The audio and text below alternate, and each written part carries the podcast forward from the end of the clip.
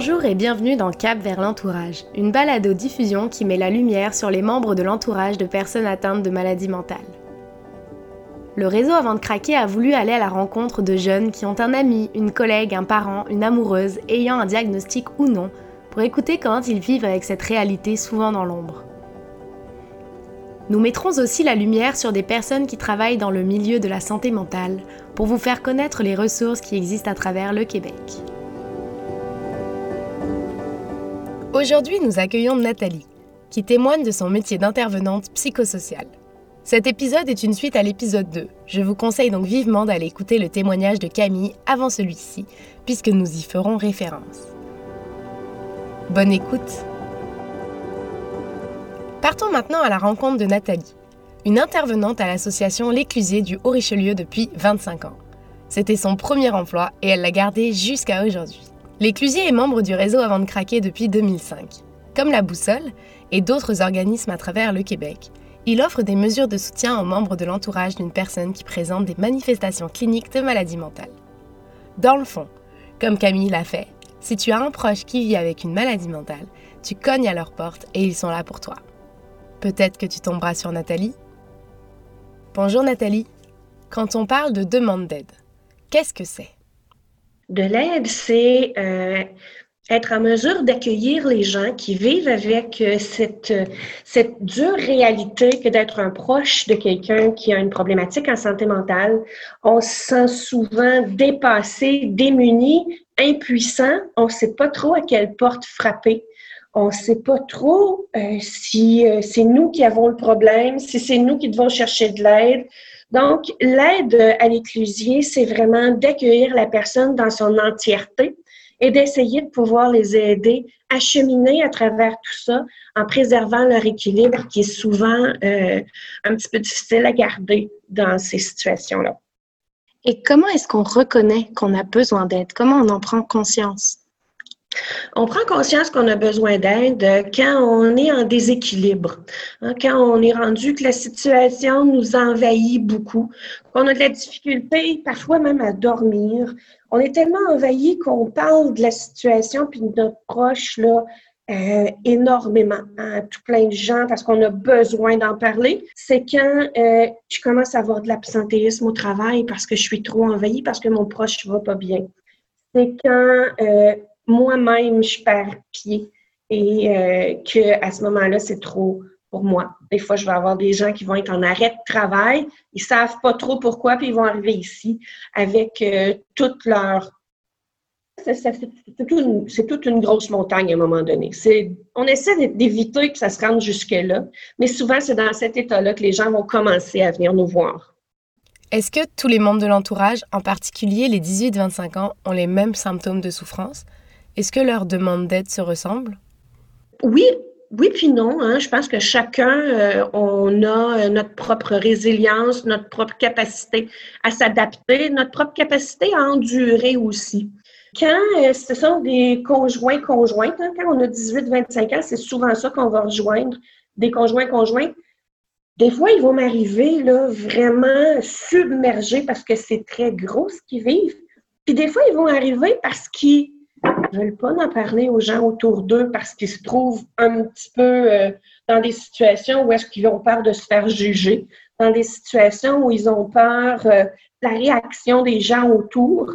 Euh, ils vont arriver avec beaucoup de questionnements, pas, pas toujours avec beaucoup de d'envahissement, mais c'est quand même suffisamment envahissant pour qu'ils viennent chercher de l'aide. On va avoir 18-25 ans que ce sont leurs parents qui sont touchés, puis là, on va avoir une rechute parce que tu sais, dans la maladie mentale, euh, ça fluctue. Il y a des moments où ça va bien, des moments où ça va moins bien. Donc, souvent dans une rechute, les 18-25 ans, ça va être des enfants de quelqu'un qui est atteint. On peut aussi avoir euh, des conjoints-conjointes. Ils vont venir souvent de façon ponctuelle. Hein. Je me mm-hmm. pose des questions, je sais pas quoi faire, j'ai une nouvelle relation, c'est envahissant, qu'est-ce que je fais avec tout ça? Ils viennent de façon ponctuelle, ils viennent valider les informations qu'ils ont, des fois valider les décisions qu'ils sont en train de prendre. Et ils ne restent pas nécessairement très longtemps, mais on va les voir quand même là, assez euh, régulièrement. Ben, pas aussi régulièrement que je le voudrais, mais on en mm-hmm. voit quand même quelques-uns. Des fois, c'est des conjointes. Oui, euh, ah, mon conjoint, bon, il vient d'avoir un diagnostic, je ne le savais pas, ça fait deux semaines qu'il y a ce diagnostic-là. Euh, ben là, tout le monde me dit de partir en courant et de le laisser, mais, Nathalie, moi, je l'aime. Eh oui, mais regardez ça, c'est quoi que ça implique? Est-ce que c'est tes limites, toi, dans vie? Comment tu peux garder ton équilibre? Moi, je dirais jamais euh, votant ou brise la relation ou peu importe. Surtout si la personne devant moi me dit qu'elle veut travailler à préserver son équilibre pour pouvoir rester en relation. Fait on travaille toujours avec la personne qui est devant nous, puis avec ses besoins à elle, pas les valeurs que moi je peux avoir ou ce qui pourrait, euh, ce que moi je crois qui serait le mieux ou pas. C'est pas ça. La priorité, c'est vraiment la personne qui est devant moi, puis ce qu'elle veut faire, elle, avec ses propres valeurs. Justement, pourquoi eux, ils iraient chercher de l'aide alors que c'est leur proche qui a atteint de maladie, qui a un diagnostic, des symptômes? Euh, les familles sont pas toujours très euh, informées de ce qui se passe. Hein. C'est la, psychiatrie, c'est souvent quelque chose qui est un peu tabou. On en parle peu. Euh, nous, on est des professionnels, hein. on travaille avec ces problématiques-là à longueur de journée. Donc, je vais être capable d'informer les familles sur ce que c'est, les impacts. C'est quoi le symptôme? C'est quoi qui n'est pas un symptôme? C'est quand euh, il faut que je m'inquiète? Puis c'est quand euh, je peux lâcher prise un peu. Euh, des fois, de mieux comprendre permet de pouvoir être capable de beaucoup mieux interagir et être moins inquiet tout le temps. C'est quand je comprends pas puis que je suis un peu dans le flou que je vais m'inquiéter pour tout. Puis nous, on appelle ça être hyper vigilant. Hein, L'hypervigilance, c'est quand je suis vigilant à tout, tout. J'ai comme une loupe de Sherlock Holmes qui euh, va euh, observer, scruter tout, tout, tout, tout, tout. C'est épuisant, ça, quand on a ça. Ben, nous, on va les aider à être capables de rationaliser tout ça et peut-être de juste reculer un peu, avoir une, une, image peut-être euh, un peu plus reculée, posée, pour pouvoir être capable d'agir seulement aux endroits où ils ont besoin d'agir. Prendre du recul. Oui, prendre du recul. Tu sais, des fois, là, quand on a 18-25 ans, on est bien entouré hein, d'amis, de famille, puis tout ça. Ils n'ont pas toujours, par exemple, les réponses justes à me donner. On va avoir souvent, euh, j'appelle ça des recettes de grand-mère, là, mais euh, chacun va me donner son opinion, sa recette sur ce que je devrais faire et tout ça. Des fois, ça ne fait pas mon affaire. Hein. Des fois, on me dit Ah, pourquoi tu es avec cet homme-là, tu devrais le quitter, non, non, non. Et euh, ben, la personne qui est dans cette relation-là, qui est devant moi, elle ne veut pas le quitter elle l'aime, elle veut juste mieux comprendre, puis être capable de prendre une décision éclairée sur la situation. Donc, nous, on va toujours avoir un regard qui est plus neutre, plus euh, sans tabou. Hein. On va prendre la personne comme elle est et elle m'envahira pas, moi. Tandis que si elle parle de ça à toutes ses petites amies ou tous les gens autour, ils vont peut-être trouver ça lourd. J'aime mieux qu'elle parle à quelqu'un de professionnel que de s'isoler. Hein, parce que ça finit par faire ça, ils s'isolent, puis ils ne savent plus quoi faire, puis ils restent tout seuls avec euh, la difficulté qu'ils ont. Donc, un professionnel, c'est ça. C'est sans tabou, avec juste l'authenticité de la personne qui est devant nous. Et puis, les compétences, les connaissances aussi, pour être capable d'utiliser les bons mots, j'imagine. sont des fois plus justes. Hein, que, bon, Internet, c'est bien le fun, là, mais on trouve tout puis son contraire. Donc, c'est difficile d'avoir l'heure juste sur ce qui se passe. si je veux, euh, si je cherche des choses, là, je peux trouver tout. Hein. C'est de la faute de ci, c'est de la faute de ça, c'est de ta faute à toi. Nous, on ne va pas avoir le focus sur euh, la personne qui est malade. On va avoir le focus sur la personne qui est en avant de nous pour pouvoir l'aider à reprendre puis à garder son équilibre. Nathalie nous partage une intervention qui l'a marquée. Une jeune fille dont la maman est atteinte de maladie mentale est venue voir son organisme il y a quelque temps. Elles avaient toutes les deux construit une relation comme elles pensaient qui était le mieux. Et euh, c'est le conjoint qui a fait réaliser à cette jeune femme-là que peut-être que c'était pas si normal que ça, qu'elle paie l'appartement de sa mère, puis qu'elle paie aussi l'Hydro-Québec, puis qu'elle paie le bel téléphone, puis qu'elle paie tout plein de choses pour l'appartement de sa mère, qui était même pas le sien. Fait que, oh, il a fallu qu'on remette en place des choses, qu'on regarde un petit peu les limites de chacun. Elle s'était juste pas rendue compte qu'elle avait dépassé avec les années, hein, parce que ça c'est insidieux. Hein, c'est un petit peu, un petit peu, un petit peu, on pense qu'on est correct, et finalement, euh, reprendre son équilibre. Elle est repartie avec, euh, quelques rencontres là, avec euh, une vision un petit peu plus claire de ce qu'était son rôle, parce qu'elle prenait tous les rôles à ce moment-là. Donc, elle est repartie plus en équilibre, plus sereine avec ses choix, parce que il faut faire, faut faire des choix, puis des fois, on se sent coupable. Hein? Fait mm-hmm. que, on avait organisé tout ça. Fait que non, ça s'était super bien passé. Qu'est-ce que tu vas faire quand il y a un jeune qui arrive, qui a un conjoint, qui a eu un diagnostic? Quels conseils tu vas donner? Quelles sont les étapes un petit peu de ce que tu vas faire? Je ne vais pas nécessairement leur donner de conseils parce que, parce que sinon, c'est teinté de moi. Hein. On va plutôt regarder, c'est quoi toi tes difficultés? C'est quoi tes craintes? C'est quoi tes questionnements par rapport à ça? Que là, il y a plein de préjugés, de, d'informations non fondées, euh, de choses entendues un petit peu partout. Donc, on va partir par un petit peu, qu'est-ce que c'est cette affaire-là? Dans ta vie à toi, c'est quoi que ça a comme répercussion? C'est quoi que, qui te dérange?